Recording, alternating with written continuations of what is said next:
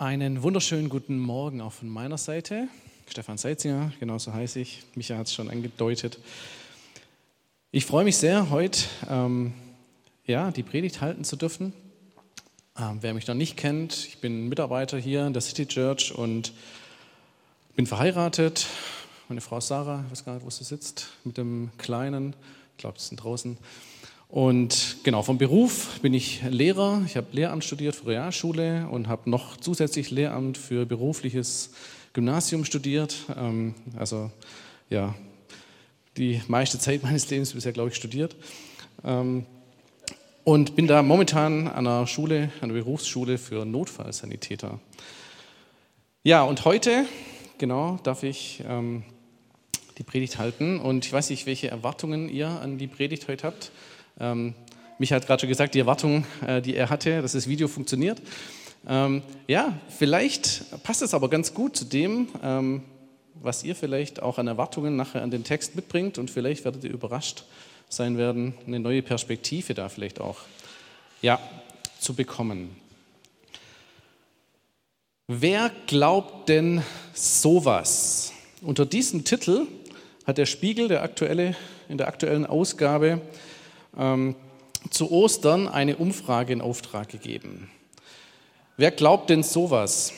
In dieser Umfrage wurden die Menschen zu ihrem Glauben befragt und neben der grundsätzlichen Frage, ob man an einen Gott glaube, wurden unter anderem auch die Fragen gestellt, ob man daran glaubt, dass Jesus in einer Person Gott und Mensch war oder ob Gott die Welt erschaffen hat, ob Jesus von den Toten auferstanden ist oder ob man an ein Leben nach dem Tod glaube. Wer glaubt denn sowas? Diese Frage, die erscheint in diesem Zusammenhang ehrlich gesagt durchaus berechtigt. Diese Frage, die jetzt im Jahr 2019 hochaktuell ist, war es auch schon die letzten 2000 Jahre. Wer glaubt denn sowas?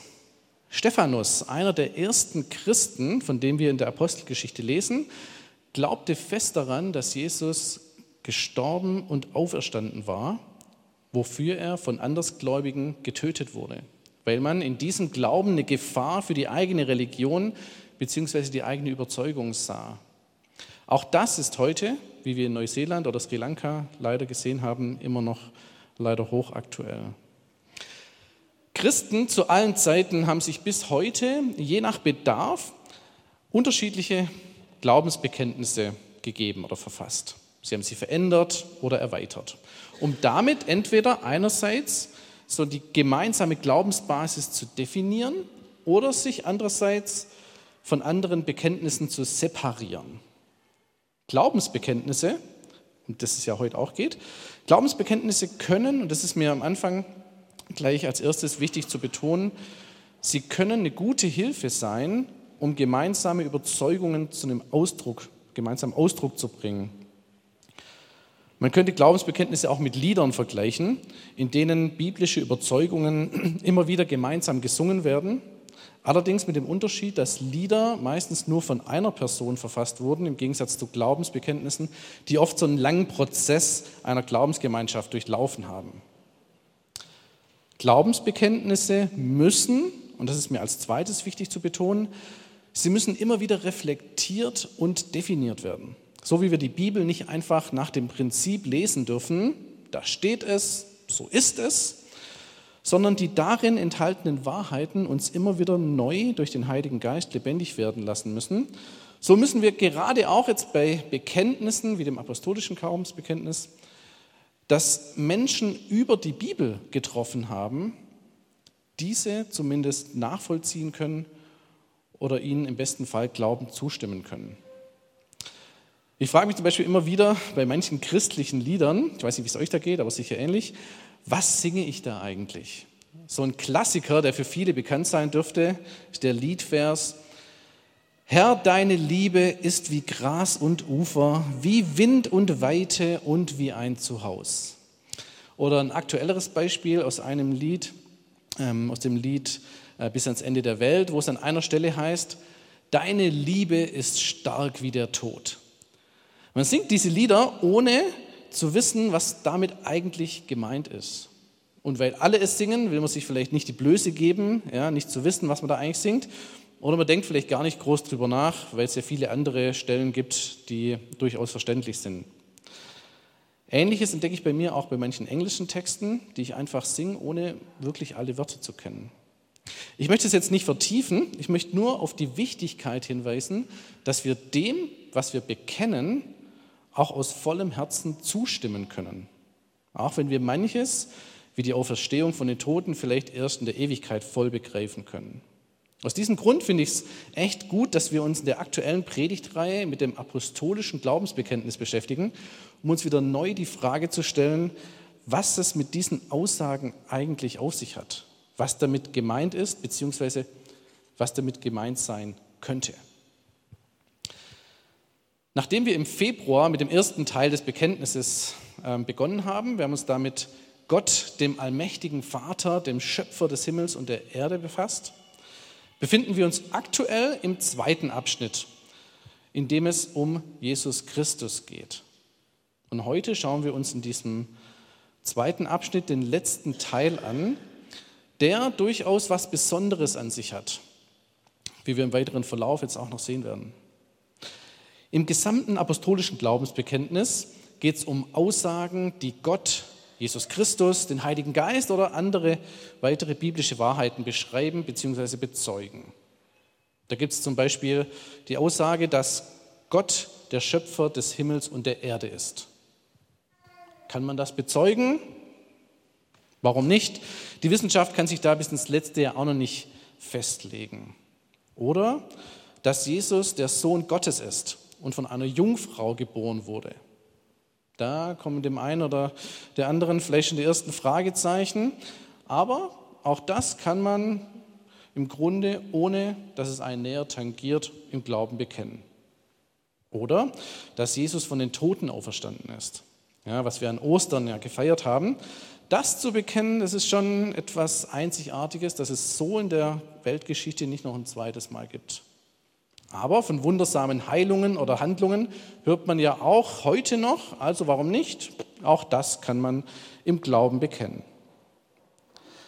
Dass Jesus allerdings wieder auf die Erde kommen wird, um die Lebenden und Toten zu richten, worum es unter anderem im heutigen Abschnitt des Glaubensbekenntnisses geht, da muss man möglicherweise vielleicht erst zweimal schlucken, bevor man das bekennt.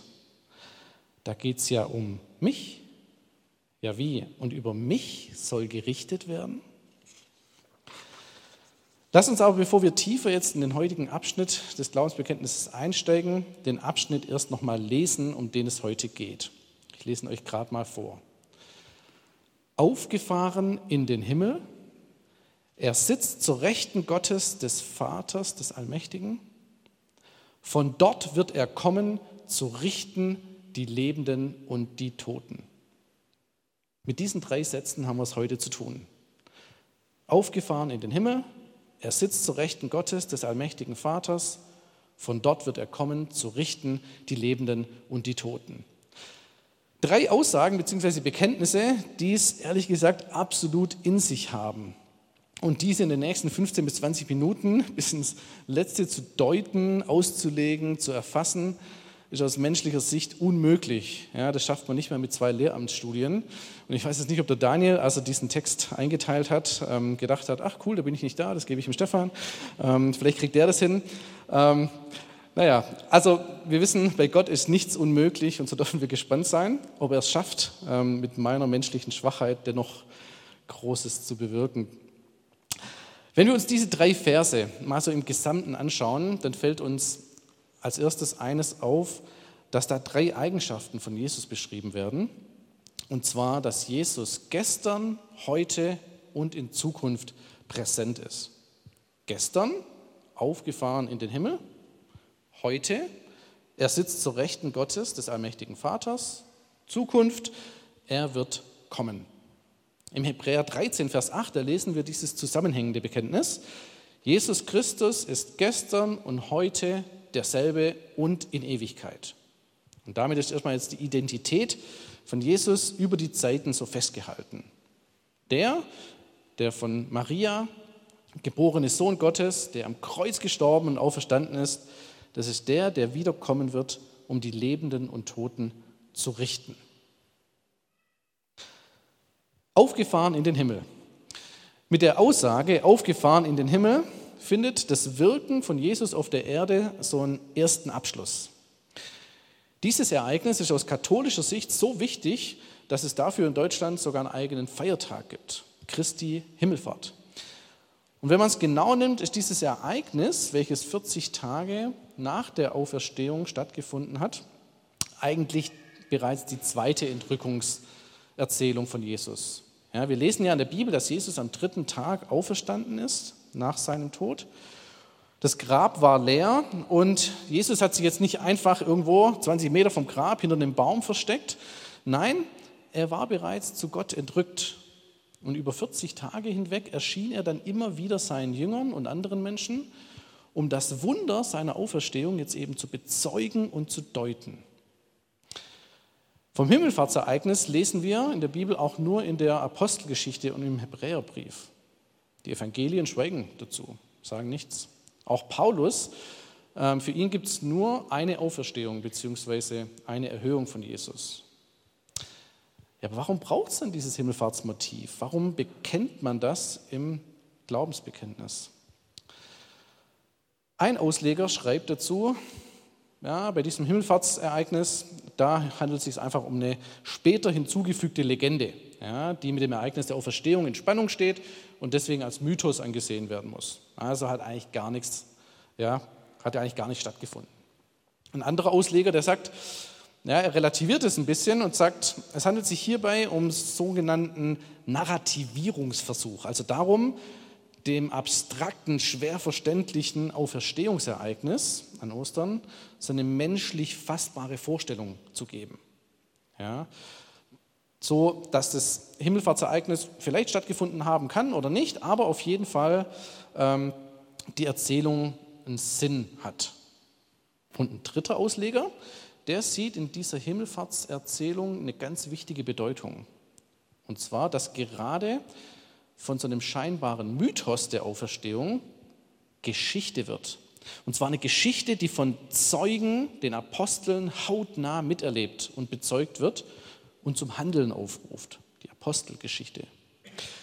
Wir lesen im Zusammenhang mit dem Himmelfahrt, dass Jesus in den Himmel aufgefahren war und die Jünger in dem Moment quasi noch so mit offenem Mund dastehen und noch gar nicht so ganz begreifen können, was da eigentlich gerade passiert ist.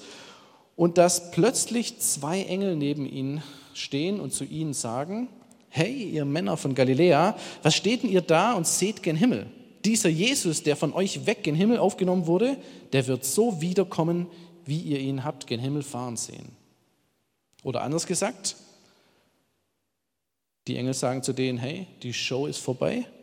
Hier gibt es nichts für Fernsehzuschauer, wohl aber alles für Zeugen. Aus Mythos wird jetzt Geschichte, aus einer zuschauenden Haltung wird eine Haltung, die, eine, die zu einer weltverändernden Handlung aufruft. Und in diese Richtung scheint jedenfalls auch die Aussage Jesu an seine Jünger, kurz bevor er in den Himmel auffährt, zu gehen, wo er sagt zu ihnen, ihr werdet die Kraft des Heiligen Geistes empfangen am Pfingsten, der auf euch kommen wird und ihr werdet meine Zeugen sein in Jerusalem und in ganz Judäa und Samaria bis ans Ende der Erde.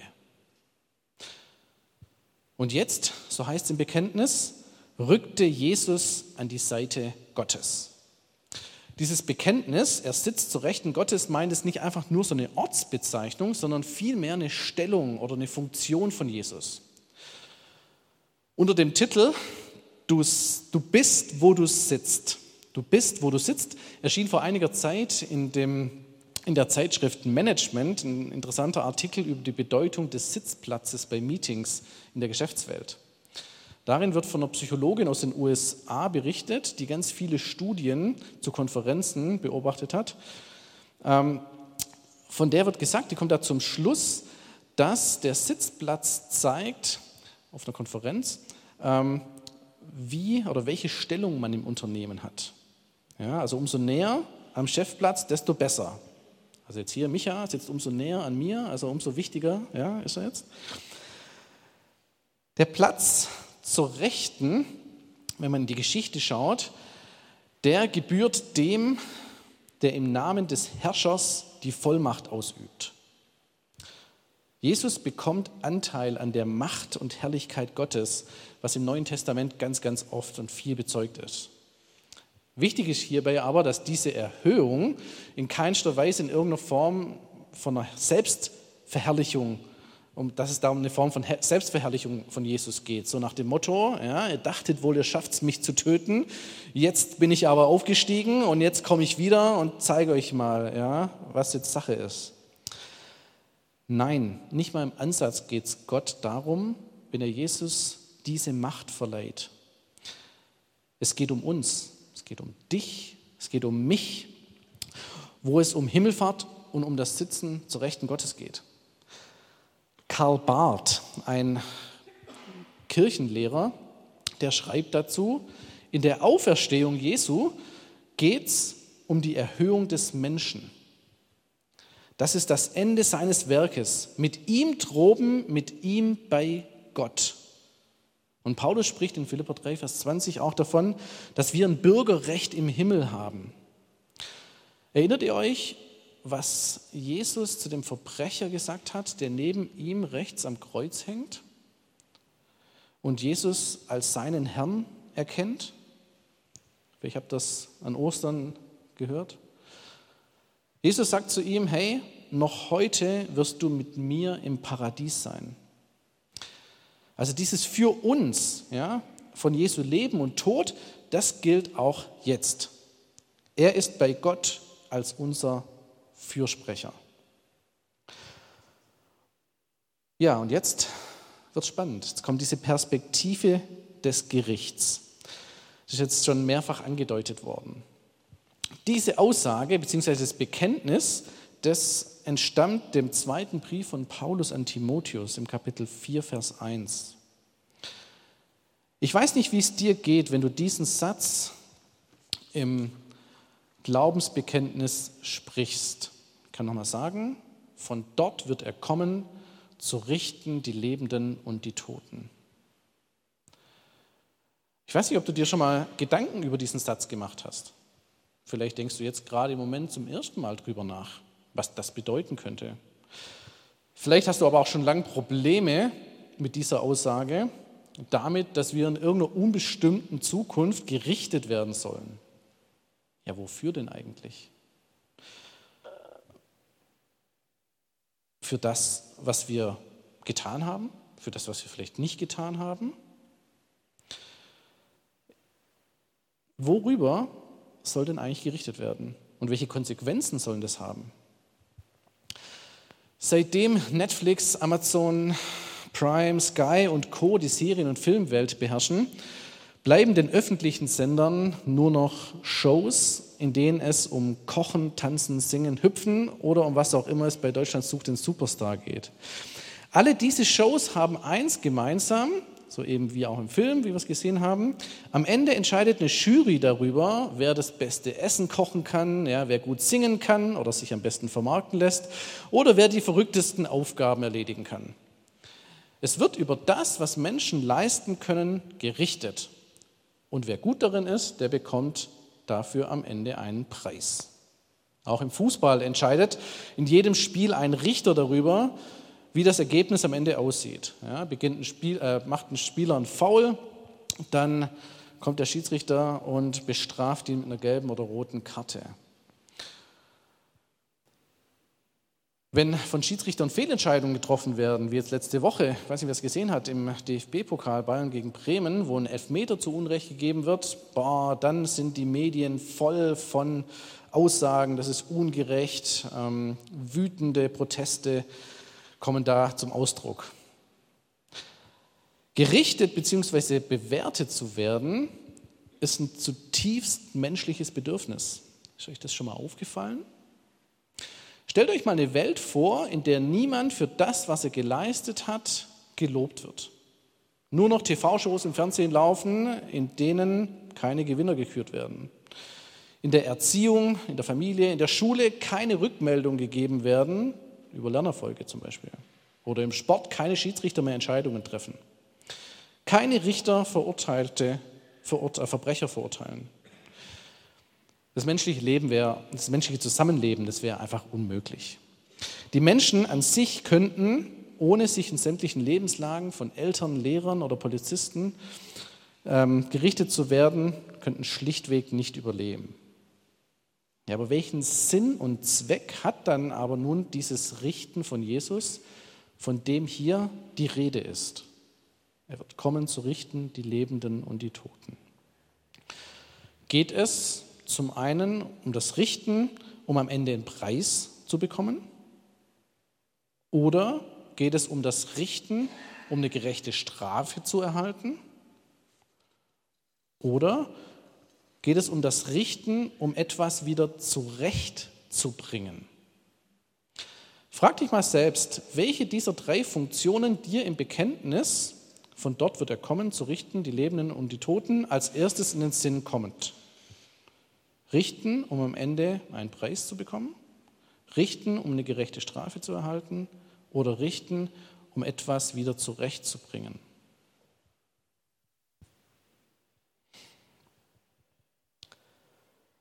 Ich vermute, dass den meisten von uns die zwei ersten Funktionen in den Kopf kommen.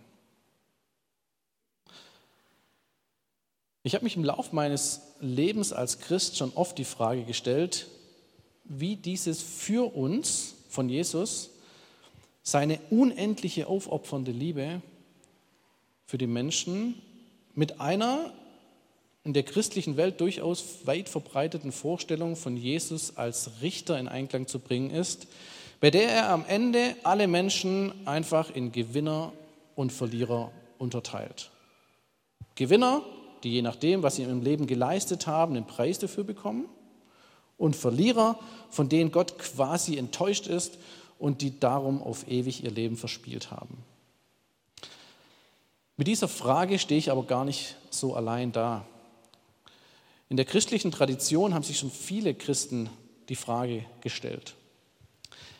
So zum Beispiel auch im Heidelberger Katechismus. Das ist so ein bedeutendes Handbuch zur Unterweisung in den Grundfragen des christlichen Glaubens aus dem 16. Jahrhundert.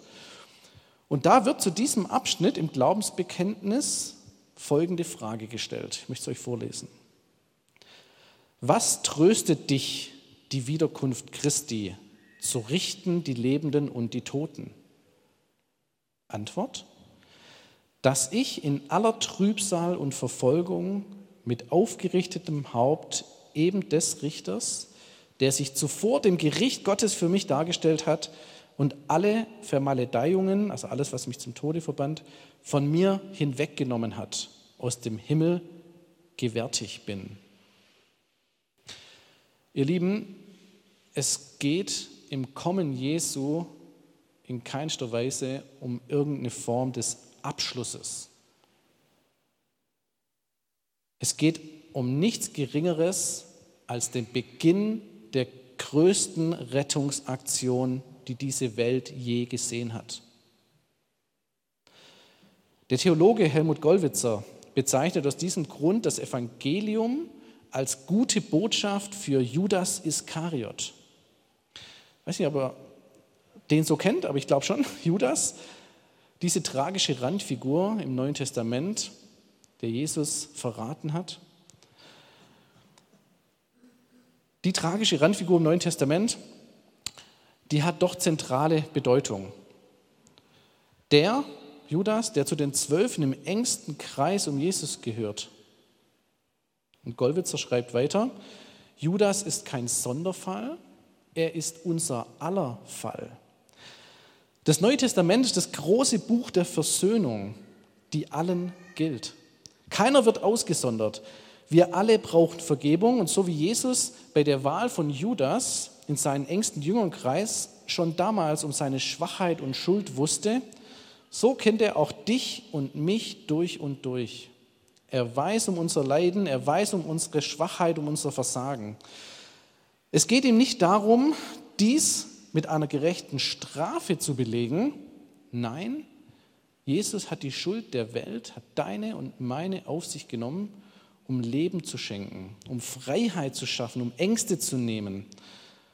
Und das letzte Wort hat nicht die Weltgeschichte.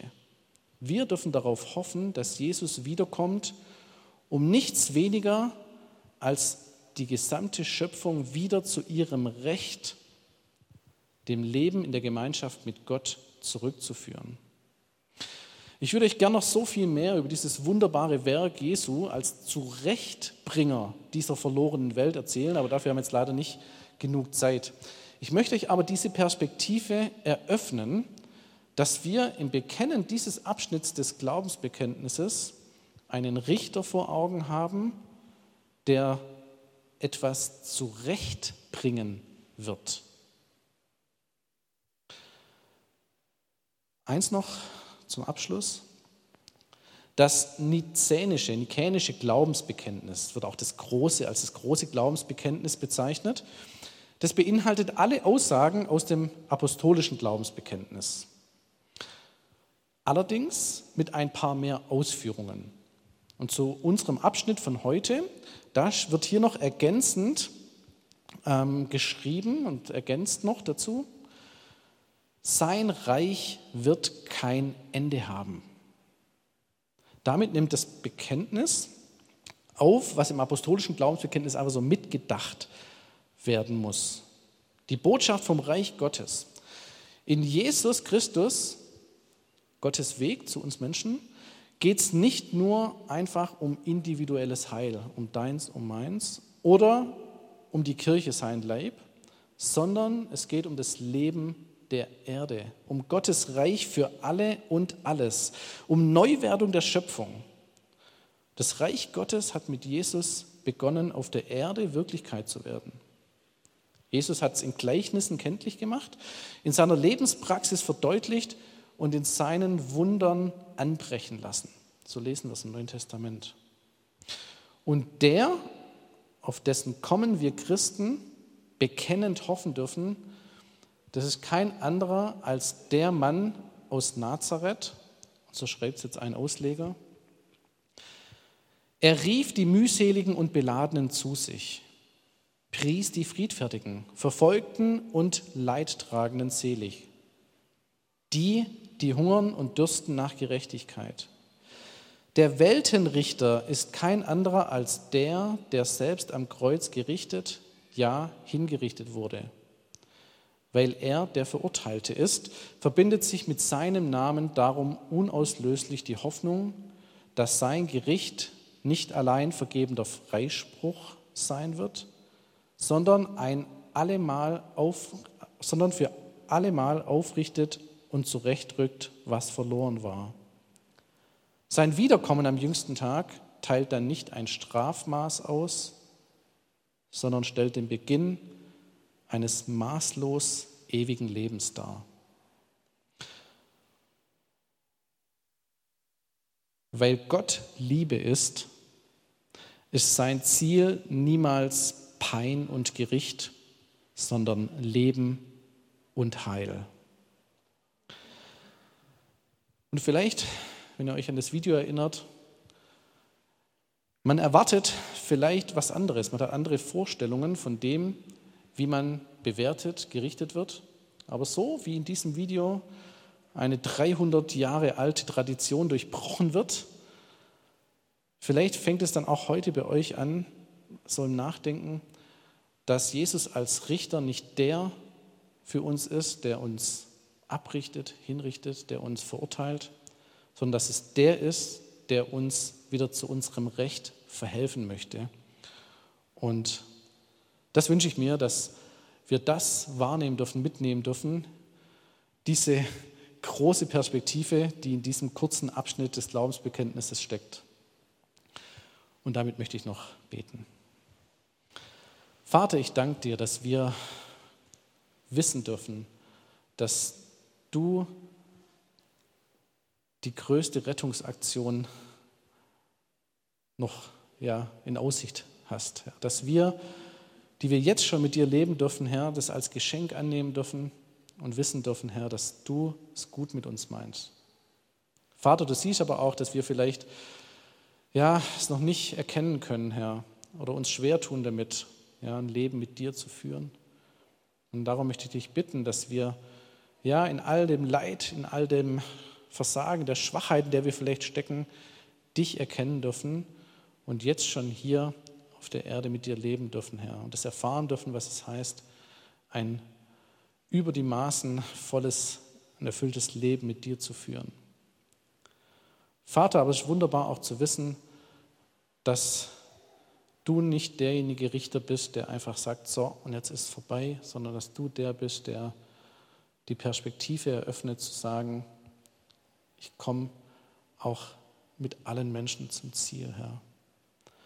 Vater, du siehst, dass es in unserem Leben oftmals schwer ist, dass wir ja beladen sind, dass wir ja an unserem Platz, an den du uns gestellt hast, vielleicht auch ja es schwer haben in Familie, im Beruf. Vater, aber da danke ich dir, dass du ja da einfach derjenige bist, der uns da rausrufen möchte, der uns Freiheit schenken möchte, Leben schenken möchte, die überwältigend ist. Vater, ich danke dir, dass wir das gemeinsam im Glaubensbekenntnis bekennen dürfen, dass du der bist, der erhöht ist, der zur Rechten Gottes sitzt, der alle Macht in den Händen hält, Herr, und der diese Macht nicht für sich nutzt, sondern für uns nutzt, um uns wieder zurück zum Vater zu bringen. Vater, so danke ich dir dafür, dass wir hier als Gemeinschaft das bekennen dürfen, in Freiheit bekennen dürfen.